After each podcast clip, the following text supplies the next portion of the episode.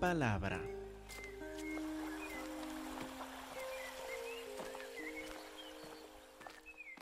Que Dios les bendiga, hermanos.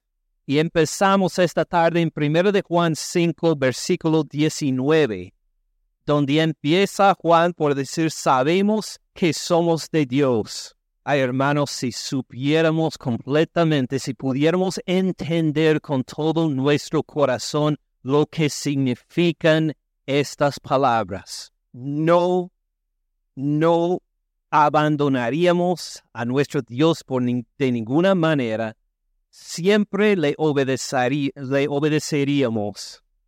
Pues nunca jamás entraríamos en un yugo desigual, nunca jamás nos comprometeríamos con el pecado si entendemos bien lo que acabamos de ver. Sabemos que, sabemos que somos de Dios. Nuestra identidad viene de Él, somos de Él, nos encontramos en Él, somos de Dios. Pues, ¿Qué significa en sí? Lo hemos visto varias veces en esta carta. Acuérdese, por ejemplo, de 1 de Juan 3, versículo 9. En capítulo 3 y versículo 9 nos explicó la razón por la cual puede decir que somos de Dios. En la primera parte del versículo 9 dice, todo aquel que es nacido de Dios. Somos de Dios porque Él nos dio vida. Él nos dio nueva vida en Cristo Jesús. No estamos hablando del hecho de que, pues, usted fue concebido en el vientre de su mamá. Sí, Él le dio vida en este sentido, pero está hablando aquí de que ha nacido de Dios y es que cuando usted escuchó el Evangelio por primera vez con entendimiento, cuando escuchó el Evangelio y el Espíritu Santo estaba obrando en su corazón, en este momento nació de nuevo. En este momento, pues era como que su vida pasada terminó, murió, y desde este momento, aunque en el mismo cuerpo, con la misma mente y con las mismas experiencias anteriores, en este momento Dios lo regeneró, lo creó de nuevo, empezó a vivir de veras en este momento cuando escuchó el Evangelio con fe. Todo aquel que es nacido de Dios no practica el pecado, no pone en práctica el pecado, no es caracterizado por el pecado. ¿Por qué no? Porque ahí está otra vez la idea de nacer de Dios. La cimiento de Dios permanece en él. Cuando Él le hizo nacer de nuevo, era como si le hubiera dado una genética espiritual que no tenía antes ahora tienes una genética nueva, una genética espiritual, una genética que da vida, que se relaciona con Dios. Cuando antes estaban muertos en sus pecados, ahora tiene una capacidad espiritual que nunca tenía antes en su vida. La simiente de Dios permanece en usted cuando escuchó el Evangelio y creyó. Y por eso, ustedes nacido de Dios, no practica el pecado porque la simiente de Dios, esta nueva genética espiritual, permanece en usted. Lo vimos también en capítulo 4 de esta misma carta, capítulo 4, versículo 10. ¿Por qué pasó este nuevo nacimiento? No pasó porque usted es inteligente, no pasó porque es más guapo que, que, otros. No pasó porque usted es más bonita que todas las demás en esta comunidad. No pasó por ninguna de estas razones. No tenía nada que ver con usted. Sino que pasó por Dios, como encontramos en 1 de Juan 4.10. En esto consiste el amor. No en que nosotros hayamos amado a Dios, sino en que Él nos amó a nosotros. y envió a su Hijo en propiciación por nuestros pecados. ¿Qué merecíamos por nuestros pecados? La ira de Dios, la condenación de Dios, la condenación eterna merecíamos por nuestros pecados. Pero ¿qué hizo Dios? Mandó a su Hijo como propiciación. ¿Qué es una propiciación? Es un sacrificio que tiene este fin, un sacrificio que aplaca la ira justa de Dios contra nosotros. Quita la ira justa de Dios, satisface la ira justa de Dios contra nosotros por nuestros pecados. ¿Quién lo mandó? El Padre. El Padre mandó al Hijo como propiciación cuando Él murió en la cruz por nosotros, propició su ira justa contra nosotros por nuestros pecados, quitó, apaciguó la ira justa de Dios. Él nos amó primero. Nosotros ni nos dimos cuenta que esto pasaba. Él nos amó primero y mandó a su Hijo en propiciación por nuestros pecados. Entonces, cuando escuchamos el Evangelio, cuando reconocemos que Jesús es la propiciación de mis pecados, cuando lo entendemos personalmente, nacimos de nuevo. Tenemos una nueva genética por el Espíritu Santo. No estamos ya bajo condenación, sino que estamos ahora con vida, vida eterna en Cristo Jesús. Mire que lo describió también en 1 de Juan capítulo 2. Vuelvan a capítulo 2, versículo 20, en que nos expresa otra faceta de esta nueva vida en Cristo Jesús. 1 de Juan 2, 20. Pero ustedes tienen la unción del Santo. Hemos sido ungidos por Dios. ¿Quién es esta unción? pues es el Espíritu Santo. Nos ha dado el Espíritu Santo. Tenemos vida porque tenemos Dios morando en nosotros por su Espíritu. Ustedes tienen la unción del Santo y conocen todas las cosas. Tal vez uno dirá, ¿conozco todas las cosas? Sí, conoce todas las cosas. ¿Por qué me es tan difícil el álgebra? ¿Por qué son tan difíciles las ciencias? No, no es que conocen todas estas cosas, pero en cuanto a las cosas necesarias para la salvación, el Evangelio, si ha nacido de nuevo, no necesita más revelación. Ya tiene toda la revelación para tener nueva vida en Cristo Jesús. Conoce todas las cosas. No es que eres un eh, un cristiano imperfecto en el sentido de que tal vez me falta algo de alguna revelación para ser salvo. Usted ya es salvo si ha nacido de nuevo, ya tiene la salvación, ya, ya tiene todo, ya conoce todas las cosas. No necesita que alguien ah, venga para comunicarle una nueva revelación, ya tiene todo para vida nueva en Cristo Jesús. No le falta en absolutamente nada. Ya tiene su Espíritu Santo. Ya tiene el Espíritu de Dios en usted. ¿Qué más le falta? Solo la segunda venida del Señor Cristo Jesús. Ya conoce todas las cosas para la salvación. Por eso en versículo 24 nos enseña esto también.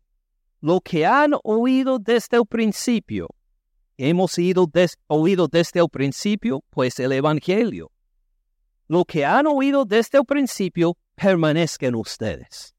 Guárdelo, continúe en esto. Si lo que han oído desde el principio permanece en ustedes, también ustedes permanecerán en el Hijo y en el Padre.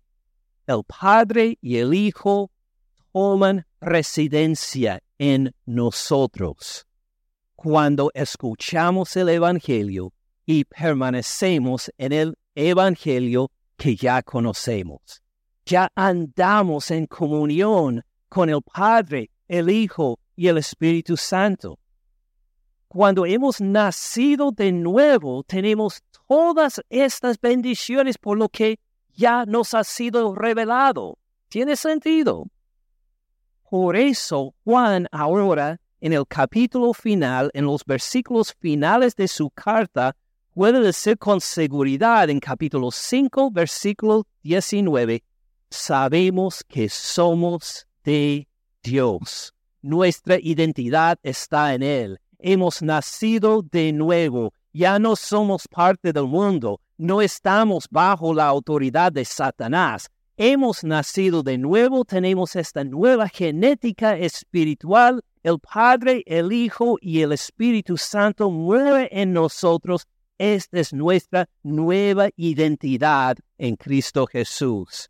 Sabemos que somos de Dios. ¿Tenemos razón entonces por seguir la tentación y meternos en el pecado? No, somos de Dios. ¿Por qué vamos a meternos en el pecado? Debemos andar en yugo desigual. ¿Para qué? Somos de Dios.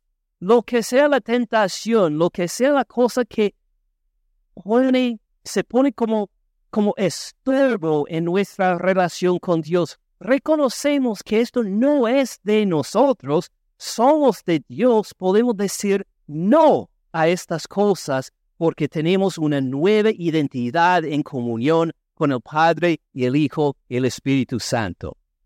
¿Tiene sentido? Continuamos entonces.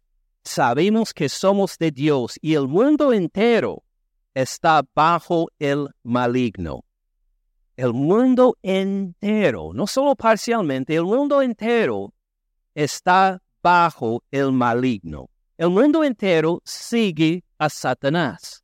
Está bajo la autoridad de Satanás. Se encuentra en su salsa siguiendo a Satanás. Da la espalda a Dios, no le interesan las cosas de Dios. El mundo sigue adelante en su camino felices y gozosos sin nada que ver con Dios porque está bajo la autoridad de Satanás. Ahora, ¿qué tiene que ver con nosotros? Pues bastante. Somos de Dios. El mundo entero está bajo la autoridad de Satanás. Y fíjese cómo ocurrió este cambio o esta diferencia. Con un dedo en 1 de Juan 5, vayan a la carta a los colosenses. Colosenses 1:12. Dice, con gozo, dándonos gracias al Padre, que nos hizo aptos para participar de la herencia de los santos en luz. Wow, muchas buenas noticias acá. Con gozo, dando gracias al Padre, nos hizo aptos para participar de la herencia de los santos en luz. Fíjense bien en versículo 13, el cual, hablando del Padre, el cual nos ha librado, nos ha dado libertad. ¿Libertad de qué? De la potestad de las tinieblas. Nos dio libertad del reino de Satanás. Antes de escuchar el Evangelio, antes de creer, estábamos bajo la autoridad de Satanás también. Todos nosotros.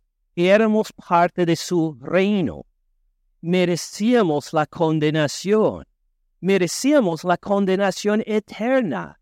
Estábamos ligados a Satanás. Oh, no nos dimos cuenta.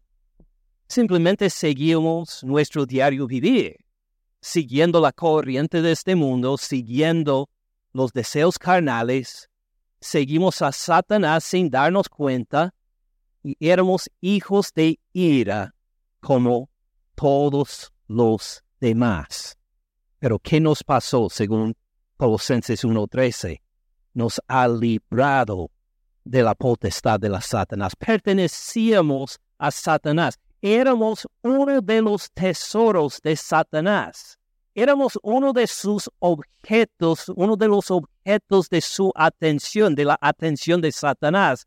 Y Dios llegó y nos robó de Satanás nos libró de Satanás, nos quitó de Satanás y luego nos trasladó al reino de su amado Hijo. Nos quitó de este mundo, nos quitó del reino de Satanás y nos puso en otro reino, en otro país, en otro lugar donde reina su Hijo amado. Su Hijo nuestro Señor Cristo Jesús. Un reino no de odio, de amargura como el reino de Satanás, sino de un reino de amor y de vida, de vida verdadera, de vida abundante, de vida espiritual. Y en el sentido, en quien tenemos redención por su sangre. ¿Qué significa redención? Ya vimos propiciación antes, un sacrificio para aplacar la ira justa de Dios. Redención significa que éramos esclavos y como esclavos no teníamos libertad, no podíamos dirigir nuestras vidas y Él nos compró. Él nos consiguió, Él nos obtuvo por la sangre de Cristo Jesús nos quitó del reino de Satanás y nos puso en el reino de su amado Hijo por un precio, por el precio de la sangre que derramó en la cruz por nosotros. ¿Y qué conseguimos? El perdón de pecados. Todas nuestras ofensas ante Dios son perdonadas. La ira justa de Dios contra nosotros por nuestros pecados es aplacada, apaciguada, porque Jesús es nuestra propiciación. Entonces, fíjese que antes del Evangelio, antes de nacer de nuevo, éramos parte del mundo. Nos sentíamos bien en el mundo. Y Dios nos sacó del mundo. Nos quitó desde bajo la autoridad de Satanás para ponernos en su reino para decir, tú eres mío ahora, no perteneces a ningún otro, tú eres mío. Somos de Dios. Pero ¿qué vimos? El mundo, pues, volviendo a 1 de Juan 5, 19, el mundo es entero está bajo el maligno. ¿Ven la diferencia? Por eso, imagínense, éramos parte del mundo. Ya no pertenecemos al mundo. ¿Cómo reacciona el mundo a nosotros entonces?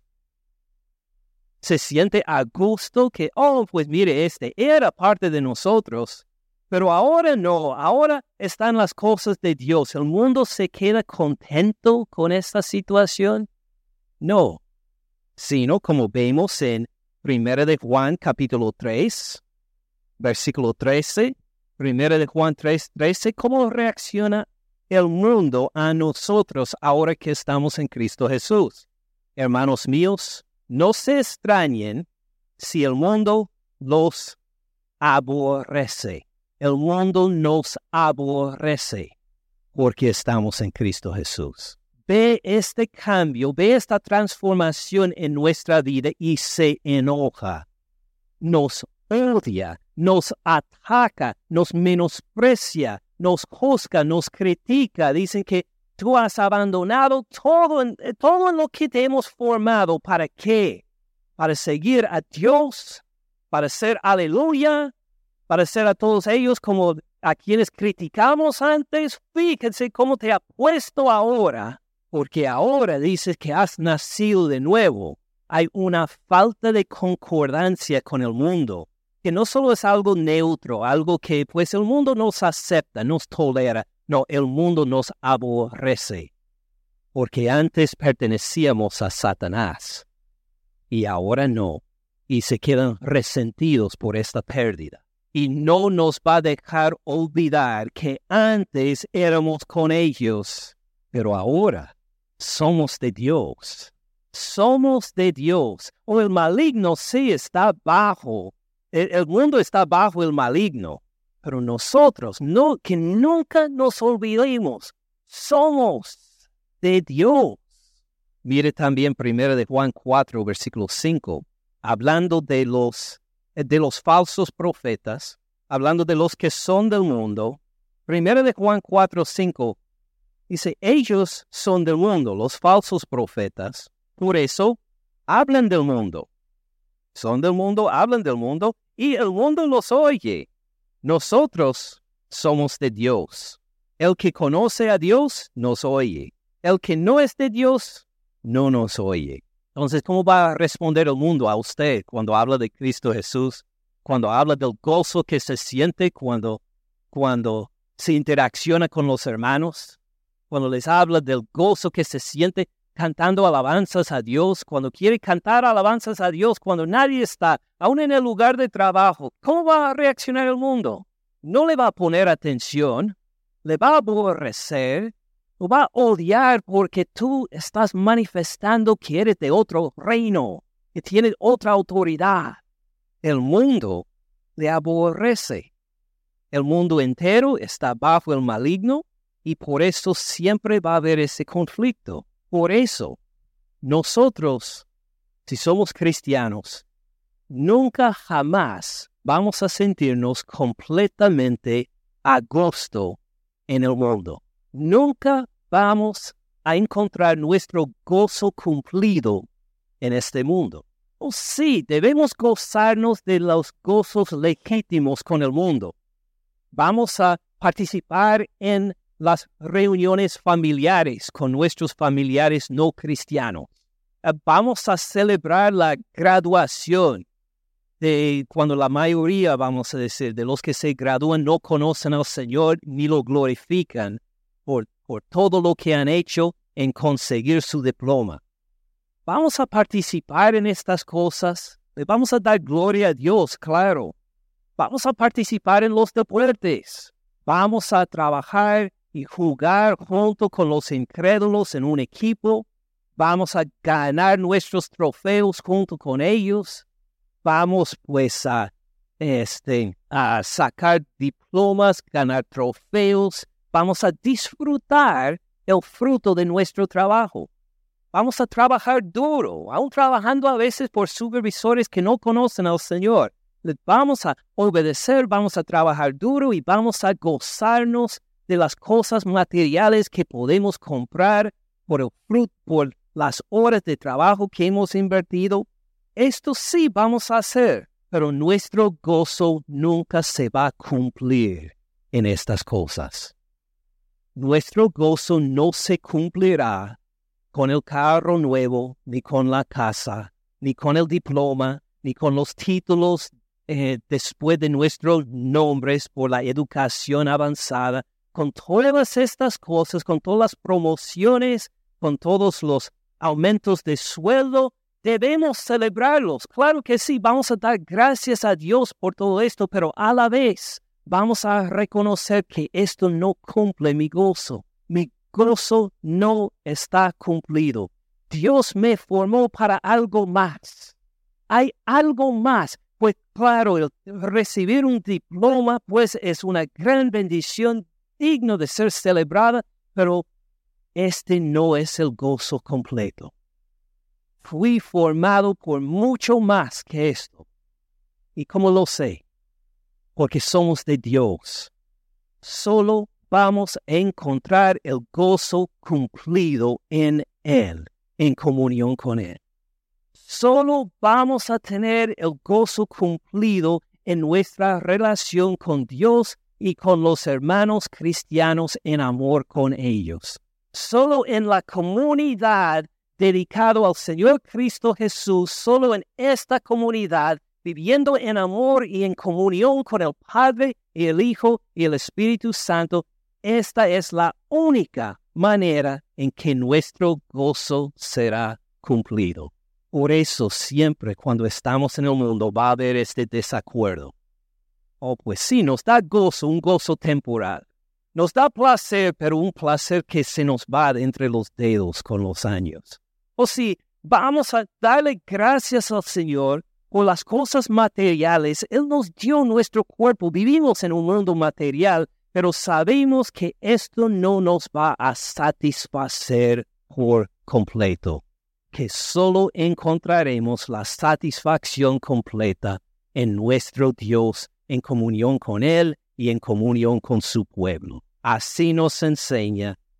Sabemos que somos de Dios y el mundo entero está bajo el maligno. Entonces debemos deprimirnos, ¿verdad? No, no debemos deprimirnos. Tenemos lo mejor. Lea versículo 20. Porque sabemos que el Hijo de Dios ha venido. Tenemos algo mejor que el mundo. El mundo que está bajo el maligno el mundo que sufre sin esperanza, el mundo que está corriendo hacia la muerte, pero prefiere evitar los, los ojos para no verla, el mundo que está desesperado, que no tiene esperanza, sigue su rumbo, pero nosotros tenemos al Señor Cristo Jesús. Él ha venido, Él se encarnó, vino en carne y hueso, vivió la vida perfecta que nosotros, ninguno de nosotros podemos vivir. Cumplir la ley sin falla en todo, murió en la cruz por nuestros pecados, resucitó de los muertos al tercer día, luego ascendió al Padre, donde ahora mismo reina a la diestra del Padre, derramó su Espíritu Santo sobre nosotros y nos trasladó a nosotros, si somos cristianos, de este mundo bajo condenación al reino de su amado Hijo. Y algún día vuelve por nosotros. Algún día nuestro gozo va a ser aún más cumplido que es ahora en comunión con Él. Nuestro gozo va a ser completamente cumplido a ver de nuevo al Señor Cristo Jesús cara a cara con los otros hermanos en comunión con nosotros este día. Esto es lo que vivimos ahora, lo que anhelamos ver cumplido completamente en su segunda venida. Sabemos que el Hijo de Dios ha venido y nos ha dado entendimiento para conocer al que es verdadero. Y estamos en el verdadero, estamos en el verdadero, en su Hijo Jesucristo, este es el verdadero Dios y la vida eterna. Por eso, por el Señor Cristo Jesús y todo lo que ha hecho por nosotros y todo lo que hará, podemos estar seguros en lo verdadero del Evangelio. Y, y podemos gozarnos, como dice en capítulo 4 de esta misma carta. Miren capítulo 4, versículo 4. Primera de Juan 4, 4 hijitos, ¿qué nos dice? Vosotros sois de Dios, ustedes son de Dios y los han vencido. Hemos vencido a quienes, a los falsos profetas, a los que siguen el mundo. Por eso no nos deprimimos por el hecho de que el mundo es diferente que nosotros, el mundo nos aborrece o nos rechaza. Hemos vencido al mundo. Tenemos victoria sobre el mundo. Fíjese, imagine que su equipo de fútbol favorito gana a otro equipo. Luego usted se queda triste. Dice, ah, no, pues mi, mi equipo ganó. Qué triste estoy. Y si los que perdieron le insultan y dicen que, ah, te aborrezco porque tu equipo ganó, ¿estamos tristes? No, nuestro equipo ganó. Igual con el mundo, ¿estamos tristes porque el mundo nos aborrece y nos odia? tenemos la victoria. Tenemos la victoria en Cristo Jesús. Hemos vencido a este mundo que nos odie, que nos maltrate, que nos aborrezca, que nos dé muerte aún. Ya tenemos la victoria y pueden quejarse todo lo que quieran sobre nosotros. Tenemos vida eterna en Cristo Jesús. Ganamos por Cristo Jesús. Tenemos la victoria y nada puede borrar esta victoria. Por eso, volviendo al capítulo 1 de Primera de Juan. Primera de Juan 1.4. Estas cosas les, les escribimos para que su gozo sea cumplido, para que demos cuenta que somos de Dios, que hemos vencido al mundo, que tenemos victoria sobre el mundo. El mundo está bajo el maligno. Vamos a sufrir porque nos odian, nos aborrecen pero que nunca jamás se nos olvide de que somos de Dios y hemos, por medio de Cristo Jesús, tenemos victoria sobre el mundo y sobre el enemigo. Amén. Pues estamos listos para cerrar, pero Juan nos escribió un versículo más. Un versículo pequeño al final que dice, hijitos, guardaos de los ídolos. Amén. O hijitos, guárdense de los ídolos. Qué raro ese versículo. No ha mencionado la palabra ídolos en toda la carta. Ni una vez ha hecho referencia directa a los ídolos. Decimos, ¿esta es la forma de despedirnos de esta carta?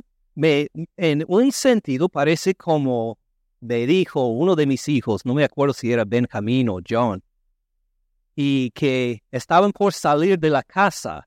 Y ustedes los padres sabrán que cuando nuestros hijos salen de la casa, ¿qué decimos al despedirnos de ellos? Cuídense bien, manejen con cuidado uh, estas cosas como si ellos iban a manejar sin cuidado. Y uno de ellos me dijo, bueno, cuídese mucho allá afuera. Y dijo, ay, papá, por favor, quería descuidarme hoy. Y pues empecé a reflexionar, es verdad, nosotros los padres salimos con estas boberías que decimos como para decir lo último antes de que nuestros hijos salgan y pues apórtense bien o lo que sea, como si fueran a portarse mal y bueno, si iban a portarse mal, no le habríamos dado permiso para salir de la casa, ¿verdad? Entonces salimos con estas boberías. Tal vez Juan hizo esto al final. Hijo, hijitos, guárdense de los ídolos. Pero si nos damos cuenta algo sobre el versículo 20 primero y luego algo sobre los ídolos, lo que acaba de decir Juan y como termina su carta tiene mucho sentido. Fíjese en la palabra que repite tres veces en versículo 20. Sabemos que el Hijo de Dios ha venido y nos ha dado entendimiento para conocer al que es verdadero, y estamos en el verdadero, en su Hijo Jesucristo. Este es el verdadero Dios y la vida eterna. Verdadero, verdadero, verdadero. Quiere que nos demos cuenta de lo verdadero. Somos de Dios, tenemos victoria sobre el mundo y que nos acordemos de lo verdadero y los ídolos son mentira, no son lo verdadero, son mentira. Ah, por ejemplo, con un dedo en 1 de Juan 5:21, para que se den cuenta que no estoy inventando esto, vamos a Romanos capítulo 1, versículo 18. Dice, porque la ira de Dios se revela desde el cielo contra toda impiedad e injusticia de los hombres, que detienen con injusticia la verdad, porque lo que de Dios se conoce les es manifiesto, pues Dios se lo manifestó. Por ejemplo, las cosas invisibles de Él, su eterno poder y su deidad, el hecho de que Él es Dios, se hacen claramente visibles desde la creación del mundo siendo entendidas por medio de las cosas hechas de modo que no tienen excusa. Ahora, ¿qué quiere decir brevemente? Al mirar la creación, cualquier persona puede ver algo de la revelación de Dios, de su gloria y de su majestad. Pero, versículo 20, pues habiendo conocido a Dios, fíjense bien que tenían algún conocimiento de Dios, no le glorificaron como a Dios, ni le dieron gracias, sino que se envanecieron en sus razonamientos y su necio corazón fue entenebrecido. Entonces algunos, ya conociendo a Dios hasta cierto punto, por medio de la creación, viendo su gloria, en vez de responder con agradecimiento a Dios, en vez de querer conocerlo mejor, dijeron, somos más sabios que Dios. Nosotros sabemos cómo manejar las cosas espirituales. Versículo 22, profesando ser sabios, se hicieron necios. ¿Cómo se hicieron necios? Cambiaron la gloria del Dios incorruptible en semejanza de imagen de hombre corruptible. ¿Qué hicieron? Fabricaron ídolos dijeron, fíjese, Dios, tan glorioso, tan grande, incorruptible, nunca se puede pudrir. Ah, no, vamos a, vamos a levantar una piedra y decir que este es el medio de conocer a Dios. Vamos a levantar una estatua, vamos a levantar un palo y decir que este es nuestro Dios, este nos va a salvar. ¡Qué ridículo! Profesan ser sabios. Dicen que sí entendemos las cosas espirituales, pero en realidad se hicieron necios. ¿Cómo es que el Dios incorruptible puede ser encorralado a algo corruptible? Cambiaron la gloria del Dios incorruptible en semejanza de imagen de hombre corruptible. Y no solo de hombres, no solo lo representaron por medio de un hombre, un ser humano, sino por aves, por pájaros. Dijeron que Dios era un pájaro, de cuadrúpedos, de reptiles, por favor.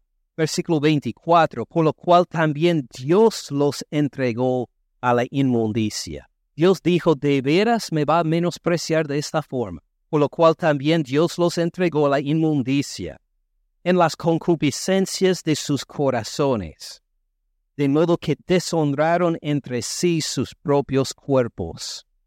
Fíjense bien en el versículo 25, ya que cambiaron la verdad de Dios por la mentira. Tenían algo de la verdad de Dios, pero la abandonaron para decir somos más inteligentes que Dios lo vamos a representar por cosas corruptibles y pues es una mentira.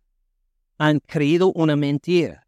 Cambiaron la verdad de Dios por la mentira, honrando y dando culto, adorando, podemos decir, a las criaturas antes que al Creador, el cual es bendito por los siglos. Amén. Entonces, ¿qué hace la idolatría? Puede ser que uno aún tenga un poco de conocimiento de Dios, pero en vez de glorificarle a Dios tal como es, decide representarlo, en acorralarlo, representarlo como de alguna forma algo, en una estatua, algo por medio de la creación, representarlo con una imagen y han seguido la mentira. Ahora podemos decir, pues gracias a Dios que ninguno de nosotros hacemos esto. Ya limpié mi casa, mi cuarto de todos los ídolos hace tiempo.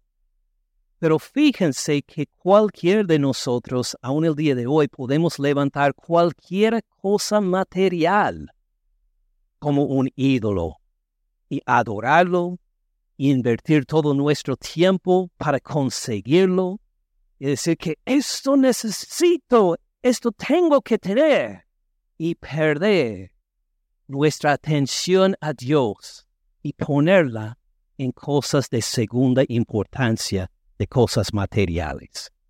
O tal vez no tenemos una estatua en la casa, reverenciar, honrar o decir oraciones, pero lo podemos hacer con este carro que tenemos que tener con este diploma que necesitamos sacar y si no hemos fallado. O lo que sea, con esta carrera, con esta novia, con este novio, con lo que sea. Pues nuestro nuestros corazones están dispuestos a levantar cualquier cosa de la creación, aun a otros seres humanos, y a elevarlos como el blanco de nuestra atención y adoración. Ahora, ¿quiere decir que estos todos son cosas malas? No. Necesitamos techo. Necesitamos comer. Es bueno tener una carrera para poder recibir los ingresos. Pero en el momento cuando lo ponemos en primer lugar, estamos idolatrando. En el momento cuando tomamos aún cosas buenas, bendiciones, y quitamos nuestra atención del que merece toda la alabanza y la honra para invertir este deseo y esta adoración en las cosas materiales, estamos en idolatría. Por eso, hijitos, guárdense de los ídolos. Cualquier de nosotros nos puede olvidar de que somos de Dios. Podemos dejar de lado el gozo verdadero de andar en comunión con Dios por el Padre, el Hijo y el Espíritu Santo, acuérdense que su gozo nunca jamás será cumplido fuera de nuestro Señor Cristo Jesús. Él es digno de toda adoración y alabanza. No hay nadie más digno de la adoración como nuestro Padre y el Hijo y el Espíritu Santo. Y cuando dejamos de invertirnos en la adoración a ellos, para adorar otras cosas. Estamos en idolatría, se nos ha olvidado quiénes somos, quiénes nos ha salvado y que el mundo está bajo el maligno. porque queremos ser como en el mundo?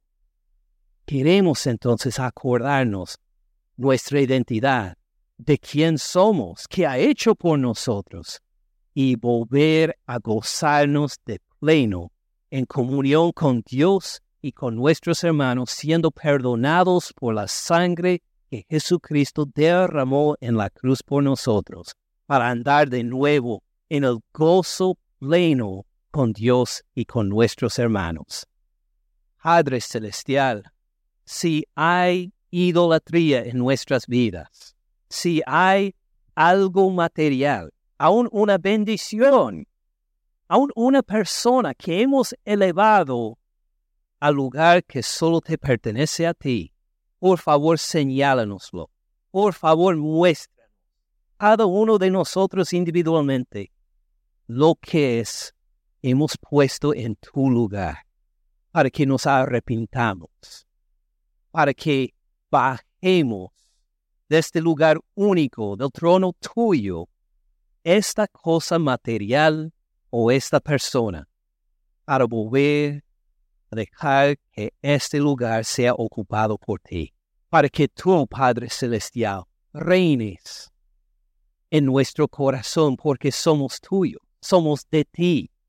Tú nos has hecho nacer de nuevo, somos tuyos, nos has quitado del reino de Satanás, ya no somos del mundo, no estamos bajo el maligno, para que nuestro gozo sea cumplido contigo, con tu Hijo, con tu Espíritu Santo, para que amemos de veras a los hermanos, para que andemos juntos en comunión, para que nos desarrollemos en nuestro amor los unos por los otros y contigo, Padre. Gracias por esta primera carta de Juan. Gracias por cómo se ha terminado.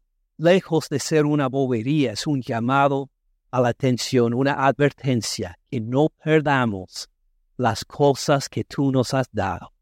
Gracias por esta comunión, por la salvación, por el gozo en los hermanos, que siempre andemos, que permanezcamos en lo que hemos oído desde el principio, para que nuestro gozo sea cumplido en el nombre de tu Hijo Jesús, nuestro único Señor y Salvador.